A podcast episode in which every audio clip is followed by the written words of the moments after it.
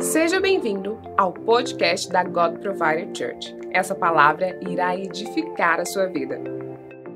ter perdoado os nossos pecados, não só perdoado os nossos pecados, mas nos libertado do pecado, também é algo maravilhoso. A palavra nos fala que quem vive pecando é escravo do pecado.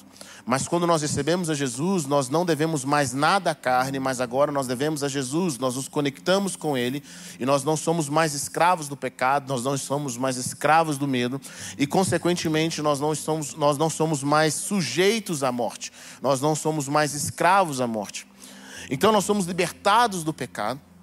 Fomos libertados por Cristo, tivemos nossos pecados transformados, a nossa vida transformada, mas Deus não nos chamou apenas para isso. O propósito eterno de Deus não é apenas nos tirar do pecado, mas o propósito eterno de Deus é muito maior do que isso.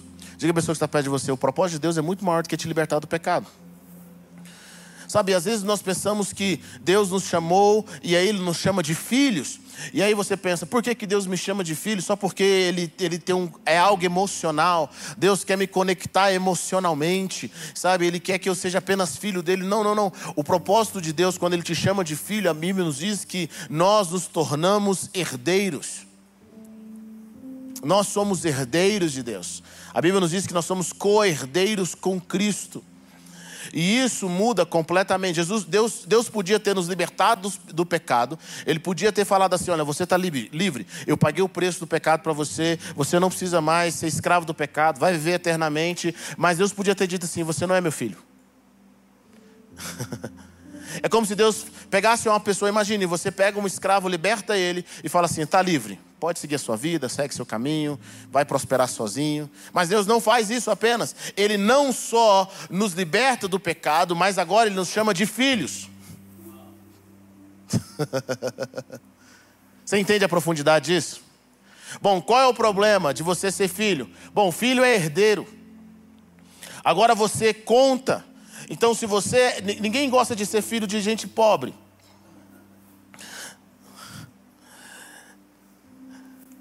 Mas quando você é filho de alguém que tem todas as coisas, isso significa que você agora, seu pai não vai te colocar apenas como um herdeiro, no sentido de, bom, se eu passar, você vai continuar com todas as coisas, mesmo que você não saiba administrar, mas agora esse pai tem a responsabilidade de te treinar para que você assuma a posição que ele te chamou. Está comigo ou não? Então, o que, que Deus está fazendo conosco nessa jornada nossa na terra? Ele está nos treinando para nós assumirmos a nossa posição como reis e sacerdote. Ele não só nos libertou do pecado, mas agora ele nos adota através de Jesus Cristo. E ele está falando para nós o seguinte: olha, eu quero que você, eu, eu, chamei vocês para serem santos e irrepreensíveis, como o Pai Celestial de vocês é, porque agora vocês são herdeiros, vocês vão herdar a terra, vocês vão herdar o reino. Jesus diz para os discípulos: olha, não tenha medo, ó pequeno rebanho, porque foi do agrado do Pai dar a vocês o reino. Eu e você temos um chamado de herdar aquilo que Deus quer nos dar. Nós somos co-herdeiros com Cristo. Você entende isso? Você entende a responsabilidade? Então Deus não quer que a gente apenas seja lavado e remido pelo sangue do Cordeiro, Ele não quer apenas que a gente tenha os nossos pecados perdoados, mas Ele está falando: não, não, não, eu te fiz muito mais do que alguém que tem um pecado perdoado, eu te fiz o meu herdeiro, e agora eu preciso te treinar para você assumir o seu lugar, que vai ser um lugar eterno. Bom, e nessa jornada, muitos crentes estão focados em serem salvos pela graça, e, e, a gente é salvo pela graça, amém, glória a Deus. Muitos crentes estão focados em apenas é, terem seus pecados perdoados e viverem a vida no melhor que eles podem viver, e eles estão se esquecendo que Deus os está chamando para algo muito maior e eterno. O apóstolo Paulo diz em, em, em Efésios, ele fala assim: Eu oro para que Deus abra os olhos do coração de vocês, eu oro para que Deus mostre a vocês a riqueza que Ele tem para vocês, glória, as coisas gloriosas que há em Cristo para vocês, como igreja, como comunidade. Paulo entendia quem era a igreja. Ele entendia que a igreja, sabe, a igreja não, é, não sou eu, não existe igreja sou eu. É a mesma coisa de um dedo falar, eu sou o corpo. Não, meu irmão, você é parte do corpo. Dedo sozinho não, não, se move, mão sozinha não, não, é corpo, é parte do corpo. A igreja somos nós. Paulo sabia que a igreja de Jesus, eles são os verdadeiros herdeiros da terra. eles são aqueles que vão herdar todas as coisas. Deus não vai dar tudo para todo mundo. Não tem nenhuma parte na Bíblia que Deus vai dar tudo para todos, todos os seres humanos, não, meu irmão. Existe um grupo que vai herdar a terra. Existem aqueles que são lavados e remidos e assumiram sua posição como filhos. E agora Deus os está treinando. E a Bíblia nos diz que o Senhor nos abençoou com toda sorte de bênçãos nas regiões celestiais. Isso é um ponto interessante, porque Deus não nos abençoou com todas as sortes de bênçãos no mundo. Deus não nos abençoou com toda sorte de bênção na terra. Deus nos abençoou com todas as sortes de bênçãos nas regiões celestiais. Sabe o que significa isso, querido? Para você pegar a sua bênção, você tem que ir lá. Para você pegar aquilo que pertence a você, você tem que entrar nessas regiões celestiais. E por que, que Deus nos abençoa, nas, nos abençoa nas regiões celestiais? Sabe por quê, querido? Porque aqueles que nasceram de Deus são do alto.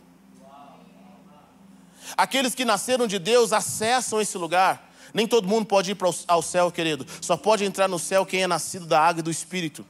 Só pode entrar no reino de Deus quem nasceu do Espírito de Deus. No reino de Deus só entra quem nasceu de Deus. Deus nos abençoou lá. E sabe de uma coisa que acontece lá? Lá o diabo não pode pegar nossas bênçãos. E quem pega essas bênçãos nas regiões celestiais pode trazer aqui para a terra e o diabo não pode fazer nada com relação a isso. Por isso que a palavra de Deus fala que nós não militamos segundo a carne, mas nós militamos segundo o Espírito.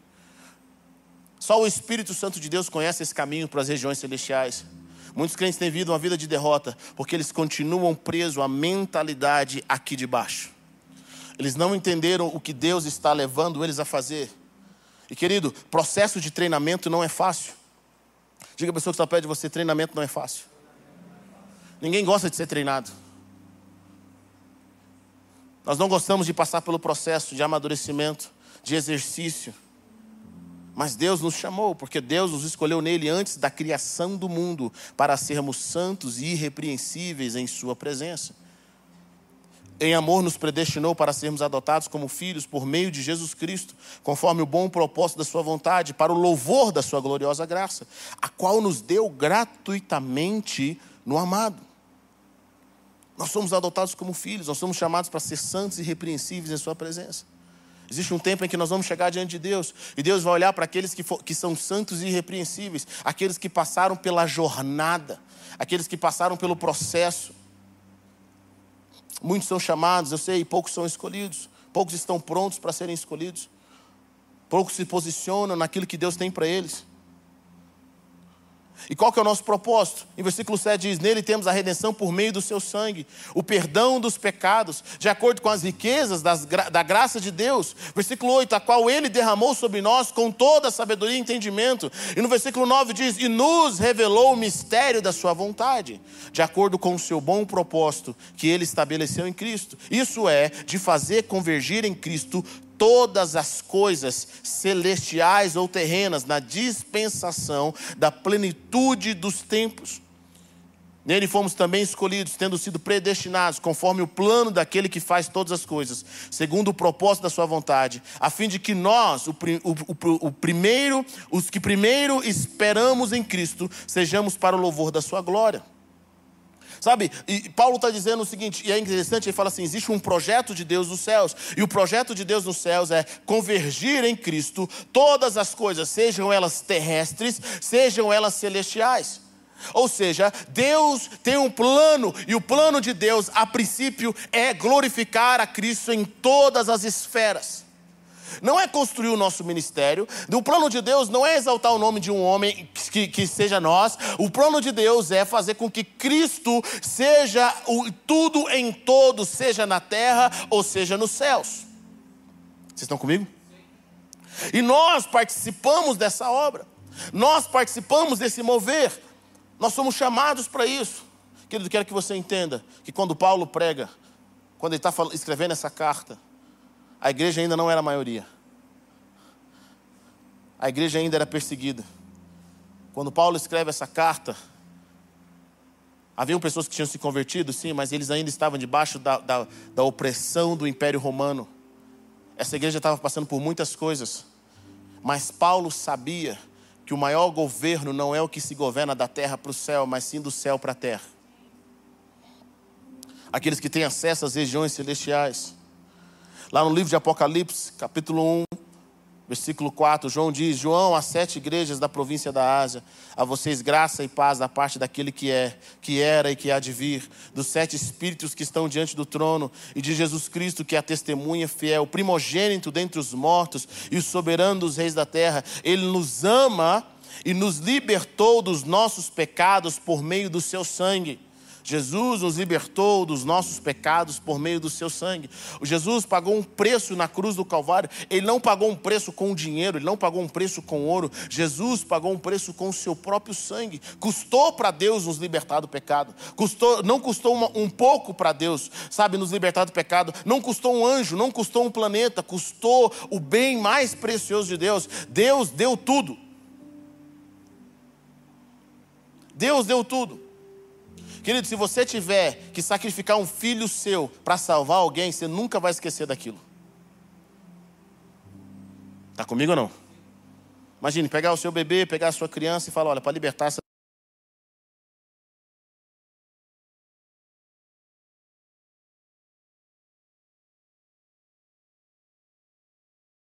você olhar uma foto do seu filho, você vai lembrar daquelas dez pessoas que você entregou o seu único filho para que aquelas pessoas tivessem vida. Querido, você acha que Deus esquece do nosso nome? Você acha que Deus esquece o que ele fez quando ele entregou o seu único filho na cruz do Calvário para que eu e você pudéssemos ser libertos? Não faz sentido, inclusive para a criação que Deus tem, sabe por quê? Porque Deus podia ter criado outros seres humanos. Deus podia ter criado outras pessoas como eu e você. Mas Ele dá o seu sangue por nós, é o que Jesus fala, porque Deus amou o mundo de tal maneira que deu o seu único filho. Bom, não faz lógica para um Deus criador que já criou vários planetas, que já criou vários seres, dar a vida por esse em particular. Não é lógico. Um Deus que, nunca parou de criar. Você acha que Deus parou de criar anjos? Você acha que Deus parou de criar planetas? Você acha que Deus parou de criar a, a, coisas que nós nem podemos falar, só vamos descobrir na eternidade? Deus nunca parou de criar. Ele, é a natureza dele criar coisas novas, manifestar coisas novas. Mas olha que interessante: existe um planeta chamado Terra, e nesse mundo Deus amou a, a sua criação de tal forma que Deus decidiu dar o seu único filho. E qual foi o preço disso? O sangue dele, a vida dele. Não tem como Deus esquecer de nós. Sabe, às vezes tem pessoas que acham que Deus exige muito. Não, Deus não exige muito, Ele exige tudo.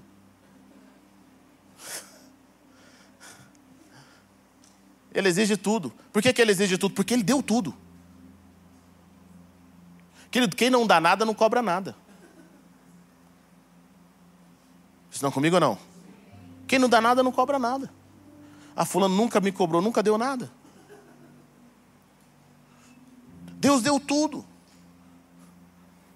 E quem que ele está selecionando? Quem vai dar tudo de volta para ele?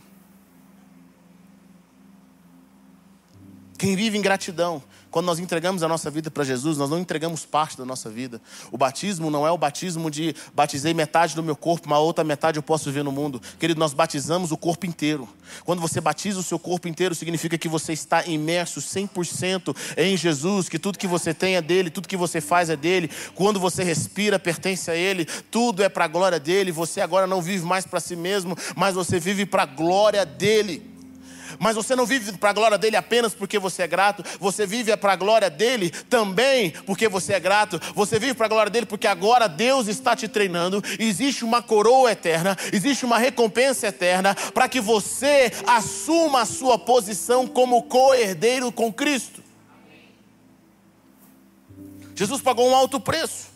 E ele fala, ele nos ama e nos libertou dos nossos pecados por meio do seu sangue e nos constituiu reis e sacerdotes para servir a Deus e Pai. A Ele sejam a glória e poder para todos sempre. Sabe, Deus nunca te tira de um lugar para não te colocar em outro. Deus nunca ah, salvei vocês, façam o que vocês quiserem agora. Não é negativo. Ele salvou a gente e agora ele tem um propósito. Ele nos fez reis e sacerdotes para nosso Deus e Pai. Existe um chamado de Deus. Deus é rico em misericórdia, nos, amou, diz Efésios 2,5. Deu-nos vida com Cristo quando ainda estávamos mortos em transgressões. Pela graça vocês são salvos. Deus nos ressuscitou com Cristo e com Ele nos fez assentar nos lugares celestiais em Cristo Jesus para mostrar nas eras que hão de vir a incomparável riqueza da sua graça, demonstrada em sua bondade para conosco em Cristo Jesus. Pois vocês são salvos pela graça, por meio da confiança. E isso não vem de vocês, é dom de Deus. Não por obras, para que ninguém se glorie, porque somos criação de Deus, realizada em Cristo Jesus, para fazermos boas obras, os quais Deus parou para, para nós as praticarmos antes da fundação do mundo. Deus preparou obras para nós praticarmos. Essas obras, os desafios que nós temos, sabe? Quando você olha ao seu redor, a palavra de Deus nos diz que para isso o Filho de Deus se manifestou para desfazer, para destruir as obras de Satanás. Diga comigo, Jesus se manifestou para desfazer as obras de Satanás. Bom, se nós estamos em Cristo, nós temos a missão de Cristo. E qual é a missão de Cristo através de nós? A mesma de Jesus desfazer as obras de Satanás. Então, no começo da nossa jornada cristã, nós nascemos de novo e recebemos de Deus, somos felizes, glória a Deus, aleluia. Mas à medida que nós crescemos e nós começamos no nosso processo de treinamento para sermos como Cristo, agora nós começamos essa jornada que nós temos em Deus, essa jornada de parecer cada vez mais com Jesus, pela fé. Nós agora temos um objetivo, e qual é o objetivo? Nosso objetivo é desfazer as obras de Satanás. As pessoas que estão ao nosso redor, o ambiente que está ao nosso redor, quando você sabe que tem uma obra de Satanás. Quando é que tem uma obra de Satanás? Quando é que tem uma obra de Satanás? Quando pessoas estão pensando em cometer suicídio, tem uma obra de Satanás. Tem uma obra de Satanás quando pessoas estão possessas. Tem uma obra de Satanás quando as pessoas estão enfermas. Tem uma obra de Satanás quando famílias estão sendo destruídas. Tem uma obra de Satanás quando a pobreza reina. Tem uma obra de Satanás quando há desorganização. Tem uma obra de Satanás quando pessoas não conseguem se levantar. Tem uma obra de Satanás quando as pessoas não vivem aquilo que Deus chamou elas para viverem. Olha que interessante. Deus nos chamou para desfazer essas obras. Eu e você temos um chamado divino, e esse chamado divino não é apenas de receber bênçãos financeiras, Deus tem para nós um chamado divino de, querido, eu e você fomos chamados para desfazer as obras de Satanás. Quantas obras de Satanás você desfez essa semana? Quantas obras de Satanás você desfez conversando com as pessoas, na sua ação? Quantas obras de Satanás? Um crente nascido de novo, ele desfaz obras de Satanás. E às vezes nós pensamos que quanto mais eu receber de Deus, melhor vai ser para mim. Não, querido, isso é um pensamento egoísta. E qual que é o pensamento egoísta? Eu acho isso interessante, porque nós, Paulo, ele, ele prega sobre a igreja, ele fala sobre o poder da comunidade, de caminharmos juntos. Existe um pensamento que se levantou na igreja, onde Deus quer dar a sua bênção, a sua vitória, é só sobre mim, é sobre a minha proteção, e, e é o meu ministério, que ele não é o meu ministério. Não existe o meu ministério. Existe o ministério de Cristo, eu faço parte dele. Sabe, não é a minha igreja, é a igreja de Cristo. Deus não nos chamou para prosperarmos sozinhos. Ainda que nesse ministério tenha um rosto, mas Deus não nos chamou para prosperar sozinhos. Sabe o que significa, que significa isso, querido? Existe um poder na comunidade. Existe algo que o diabo não vai conseguir lutar, ele não vai lutar contra a comunidade, ele não vai lutar contra um grupo de pessoas. Agora, deixa eu falar uma coisa para você: é mais fácil pregar, é mais fácil cantar, é mais fácil exercer qualquer coisa na igreja do que trabalhar em time. Está comigo ou não? Trabalhar em time faz a sua obra, a sua carne morrer. Trabalhar com pessoas. Mas é o projeto de Deus. É o projeto de Deus.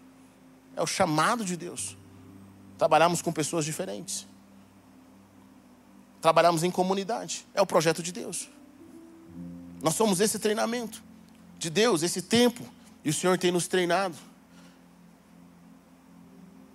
Ele quer colocar a igreja nessa posição acima, junto com Jesus Cristo, assentado nas regiões celestiais, onde estão as nossas bênçãos, onde está a nossa vitória. Por isso existe um poder quando nós fazemos coisas juntos. Existe um poder quando nós oramos juntos. Existe um poder quando nós oramos um pelo outro. Existe um poder sobrenatural de Deus liberado quando nós decidimos caminhar aquilo que caminhar com pessoas que Deus colocou para nós caminharmos. Vocês estão comigo ou não? Abra comigo a sua Bíblia em Efésios capítulo 4.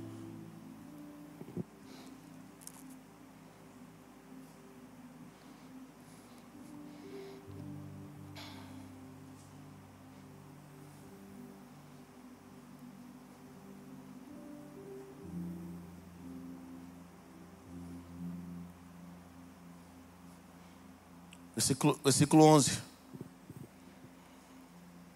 Diz o seguinte: Ele designou alguns para apóstolos, outros para profetas, outros para evangelistas e outros para pastores e mestres, com o fim de preparar os santos para a obra do ministério, para que o corpo de Cristo seja edificado, até que todos alcancemos a unidade da fé e do conhecimento do Filho de Deus e cheguemos à maturidade, atingindo a medida da plenitude de Cristo. O propósito é que não sejamos mais como crianças, levados de um lado para o outro pelas ondas, nem jogados para cá e para lá por todo vento de doutrina e pela astúcia e esperteza de homens que induzem ao erro. Antes, seguindo a verdade em amor, cresçamos em tudo naquele que é o cabeça, Cristo dele, todo o corpo ajustado e unido pelo auxílio de, de todas as juntas, cresce e edifica-se a si mesmo em amor, na medida em que cada parte realiza a sua função.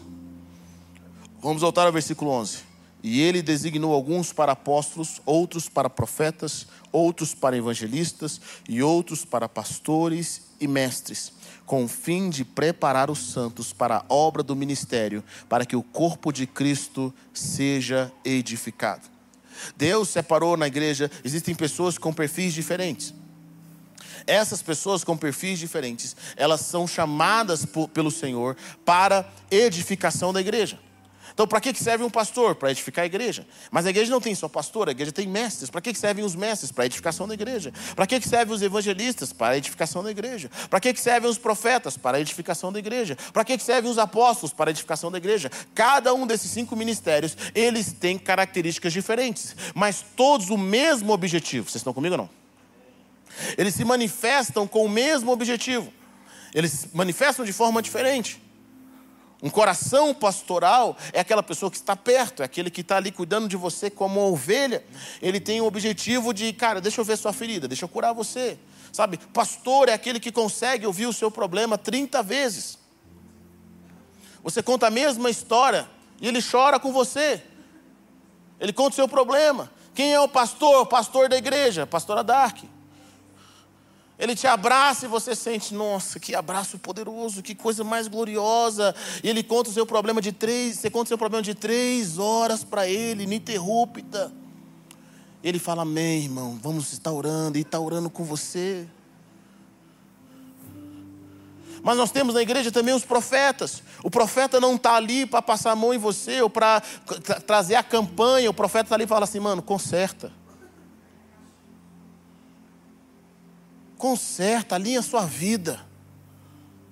Ou não, ele vai falar assim para você: olha, Deus tem um projeto na sua vida, ele vai apontar um plano para você. Ele não vai, ele não tem paciência, ele quer, ele já vai direto ao ponto. Ele tem essa característica de levantar para você e falar, cara, é isso que vai acontecer na sua vida a partir de agora. Deus está mostrando o que vai acontecer, Ele aponta um caminho, seja de conserta, seja de encorajamento, de alguma forma o profeta vai te levantar em algo. São características diferentes. Quem é melhor dos dois? Nenhum deles. Eles têm trabalhos diferentes. Vocês estão comigo ou não? Às vezes o profeta é o cara que é, é, muita gente não gosta dele. Por quê? Porque ele é direto. Geralmente pastores e profetas não trabalham muito bem. Mas há o equilíbrio. É importante. Ele vai ter a voz profética sobre a sua vida, sobre aquela cidade. Ele está vendo algo em Deus. Nós temos também, querido, aqueles que são evangelistas, aqueles que eles querem falar de Jesus para todo mundo, em todo lugar. Eles que querem contar as boas novas. O evangelista, eu fico pensando que tem gente que já nasceu evangelista, ele conta as notícias todas. Não só de Cristo, mas de outras notícias também.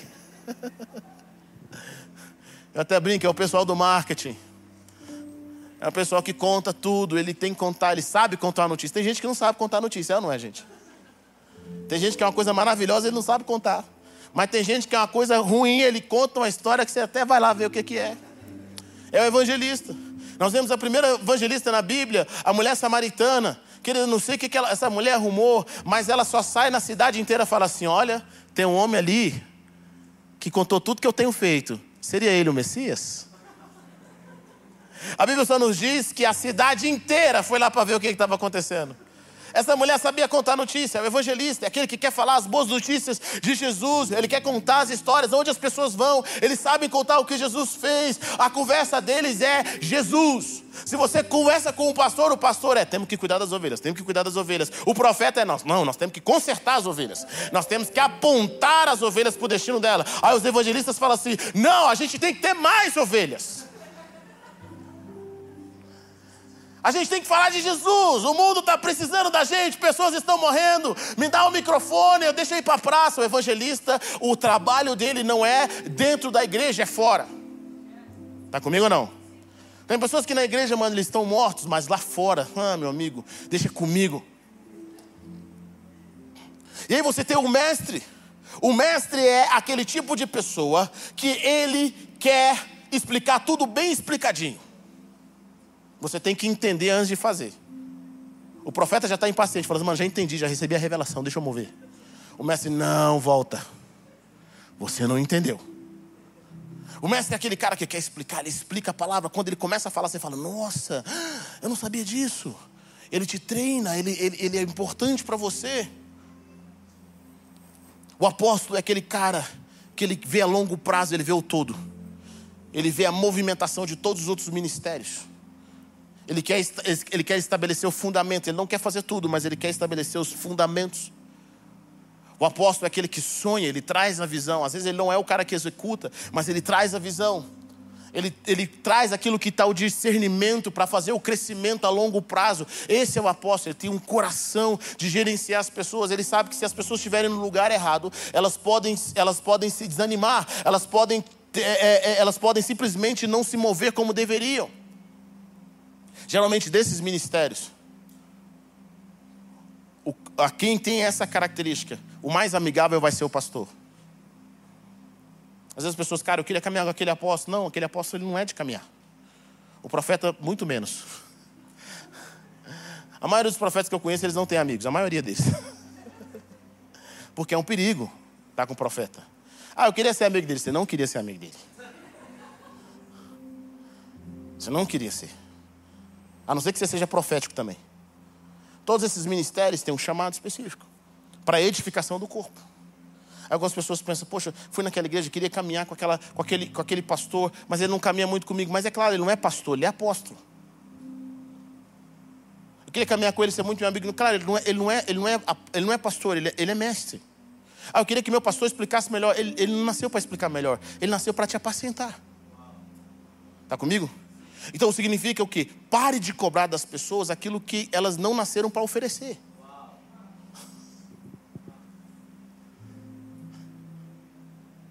Está comigo?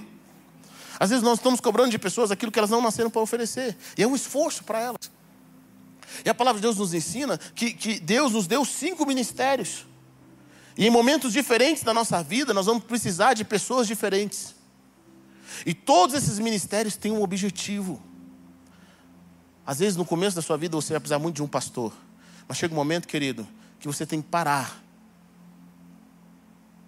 Você precisa caminhar com alguém que vai te desafiar. Qual é o problema de muitas pessoas? Eles acostumaram a ser ovelhas. Eles acostumaram a ficar alguém passando, não, vem cá, sua ferida. Mas não tem mais ferida nenhuma. Sabe? Às vezes é como a minha filha. Não machucou nada, mas ela vem chorando. Doeu muito aqui, papai. Oh, minha filha. Minha filha, toma aqui um beijinho. Minha filha melhorou. Melhorou. Tem irmãos que ele não tem nada para ser curado mais. Ele já foi mais do que curado. Mas ele arruma um problema.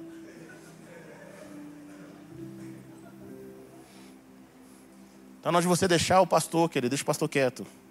Vai para alguém que te confronta. Vai para alguém que te apoia. Vai para alguém que vai fazer crescer uma outra área na sua vida. E a palavra nos ensina sobre o evangelista. Eu acho interessante andar com evangelista. Minha característica não é evangelística. Dá para notar, né? Eu não sou o cara da rua.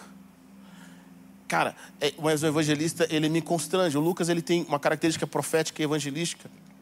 E eu acho incrível isso nele. O evangelista, ele é o cara que vai para a rua, ele prega na maior cara de pau, na cara dura, onde tiver, ele sabe quebrar os ambientes.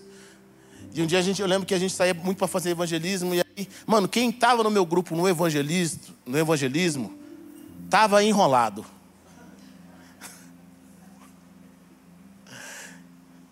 Falei, não, estou com o grupo Pastor Heber, vai dar tudo certo. Não vai dar tudo certo. Você está no grupo errado. Enquanto eu falava de Jesus para uma pessoa, o Lucas já tinha pregado para 20. E eu olhando para o lado, eu falando de Jesus para o cara, e lá o Lucas já orando para 30 pessoas, e Deus fazendo na vida dele, e chorando. Ele, mano, você já está um até agora. É por isso que aquilo que você não tem, você anda com pessoas que têm. Vocês estão comigo ou não? E está tudo bem se você não for líder em todas as áreas da sua vida. Está tudo bem. Se você não for o grande em todas as áreas da sua vida, o reino de Deus funciona assim. É assim que o reino de Deus funciona. O reino de Deus funciona em, cara, ele me completa. Tem gente que tem um dom profético, ele tem um, não só ele é profeta, mas também não só é profeta, mas tem um dom profético. No que você orou, querido, você viu uma nuvem mais ou menos assim, meio embaçado, você não sabe se é uma nuvem, o que que é. Aí vem alguém que fala que viu uma nuvem 3D movimentando com raios cintilantes dentro, com cores extraordinárias. Você fala, rapaz, mas misericórdia. Misericórdia. Aí você pensa, cara, eu ainda não tenho um dom profético, não desenvolvi, tem pessoas que têm. O que, que a gente faz quando pessoas têm dons diferentes? Nós celebramos aquilo que elas carregam. Nós não competimos com ela, nós não nos sentimos intimidados. Sabe? Desde que a gente tenha a mesma visão, o mesmo coração, essa pessoa vai edificar melhor. Por isso que Deus nos chamou para viver em corpo.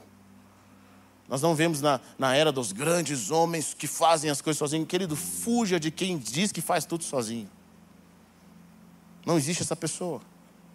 Deus nos chamou para crescermos como um grupo, pessoas que se, que se colaboram, que ajudam uns com as outras.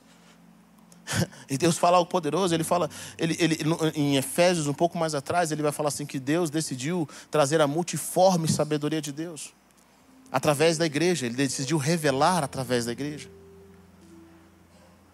Sabe, querido, nós nos tornamos extraordinários quando nós caminhamos com pessoas que nos completam.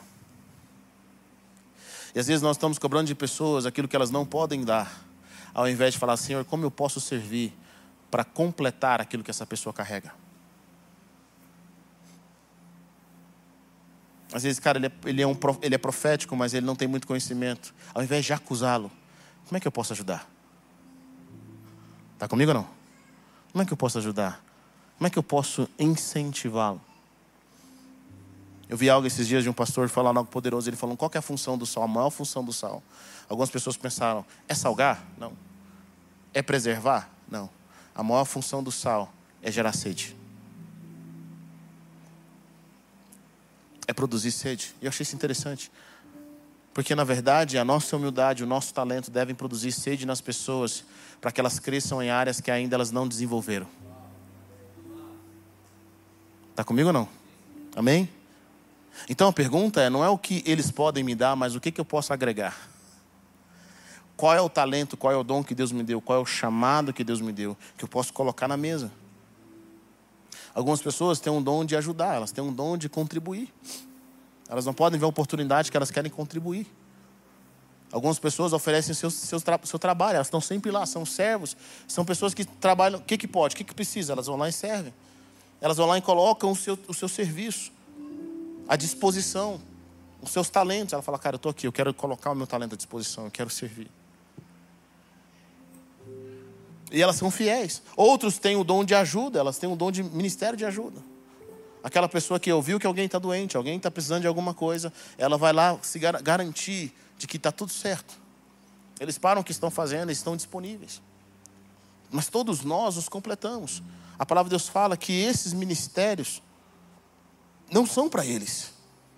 Mas esses ministérios é o fim de preparar os santos para a obra que Deus tem para eles, para que o corpo seja edificado. Para que, que servem esses ministérios dentro de uma igreja? Para que, que serve um profeta, um evangelista? Querido, se eu não sei evangelizar, alguém que tem o dom do evangelismo vai me ensinar. Ele vai me mostrar uma perspectiva diferente de Deus. Está comigo ou não?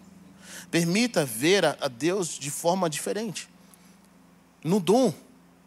Não de forma negativa, mas de forma positiva. De forma, cara, o apóstolo vê Deus de uma forma, o mestre vê Deus de outra, o pastor vê o Deus de uma outra forma.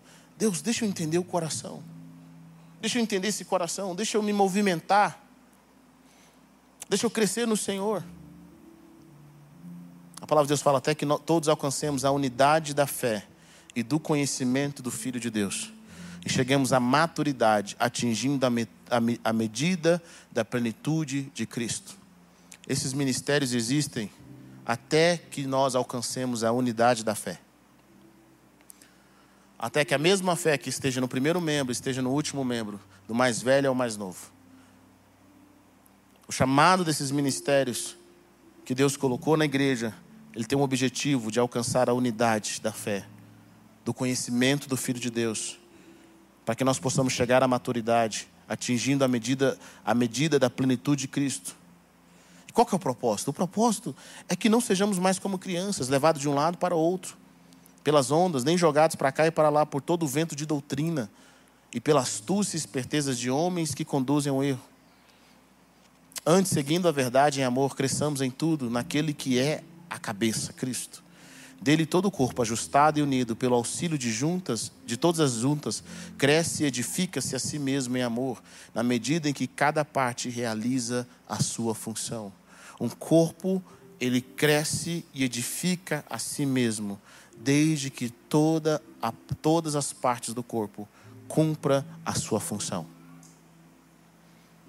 Pode parecer algo simples, o que Deus te colocou para fazer, o chamado que você tem, o chamado que nós temos como igreja, pode parecer algo simples, pode parecer até insignificante. Porque existem ministérios na igreja que eles brilham mais do que os outros, assim como parte do corpo. Sabe, querido? Existem coisas, ninguém conhece o outro pela mão.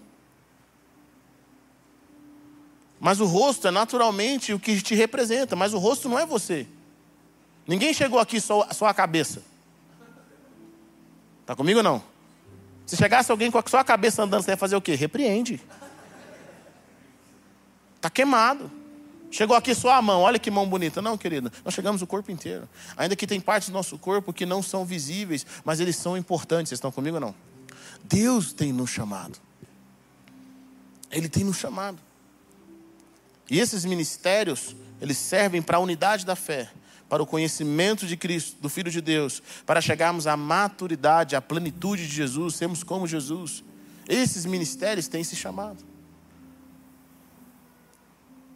E aí nós temos, nós temos que entender o que Deus colocou na vida do nosso irmão.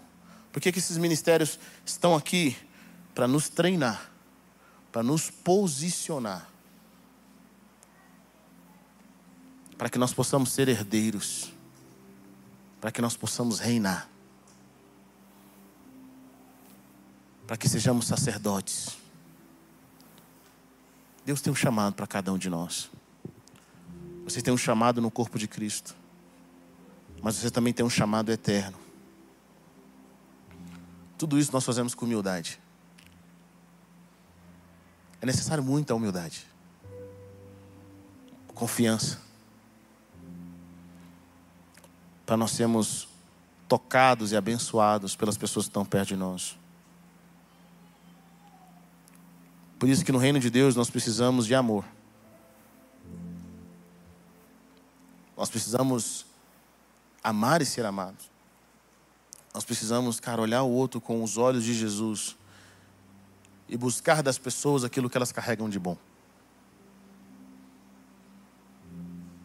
Sabe, existe uma cultura que nós temos às vezes, principalmente no nosso país, que é uma cultura, mano, eu quero olhar os defeitos. Nós não celebramos as características, as bênçãos. É ou não é? Não, fulano é bom, mas olha, eu vou dizer uma coisa para você, porque aí. Não, meu irmão. Ele é uma benção. Eu acho que é por isso que nós não vivemos a plenitude com as coisas que Deus nos deu. Porque nós só olhamos a parte negativa das coisas e não olhamos as bênçãos que Deus tem nos dado. E se algo tem chamado a nossa atenção, o que, nós devemos fazer? Contribuir. Oramos por aquilo. Não com a mentalidade de, de cara, eu quero tirar, mas eu quero, eu quero entregar. Eu quero abençoar algo. Há muitos anos atrás, um dos presidentes norte-americanos falou uma frase. Ele disse o seguinte: Não venha perguntar na América o que, que a América pode fazer por você, mas sim o que, que você pode fazer pela América. Eu achei isso interessante, porque todos nós estamos buscando um lugar que alguém possa fazer algo por nós. Qual é o melhor lugar? O melhor lugar é onde eu posso fazer, onde alguém, o que, que eles podem fazer por mim? E amém por isso. Mas, querido, não existe crescimento absoluto se você está no lugar onde você só recebe e não contribui. Deus não vai deixar a gente passar a eternidade só recebendo. Você não vai ficar no céu lá tocando uma harpinha, numa rede, com ar-condicionado celestial, e os anjos te servindo com a alvinha um morango celestial, uma mesa. Você não vai passar a eternidade no céu fazendo isso. Não vai porque Deus não é assim. Se nós somos filhos de Deus, nós trabalhamos. O trabalho revela o potencial que Deus colocou dentro de você. Vocês estão comigo ou não? O trabalho revela tudo que Deus colocou em você. Quando você trabalha, você manifesta. Querido, a adoração não é apenas aquilo que nós cantamos. A adoração é quando nós usamos os recursos que Deus nos dá. Sabe, Deus te dá uma árvore, você aparece para Ele com a mesa, isso é adoração. Deus começa a trabalhar coisas nas nossas vidas. Nós somos filhos da luz. Em, Atos capítulo 5, em Efésios capítulo 5, versículo 8 diz: Porque outrora vocês eram trevas, mas agora são luz. No Senhor, vivam como filhos da luz. Pois o fruto da luz consiste em toda bondade, justiça e verdade e aprendam a discernir o que é agradável ao Senhor. Não participe das obras infrutíferas das trevas, antes exponham-nas à luz. Nós somos chamados por Deus como filhos da luz, nós somos chamados por Deus para sermos a representação dos céus aqui na terra, para desfazer as obras de Satanás. Diga a pessoa que está perto de você: Deus ainda está te treinando. Deus ainda está te treinando. Quantos querem isso? Diga amém. Obrigado por ter ouvido até o final. Acesse o nosso canal e tenha acesso a mais ministrações.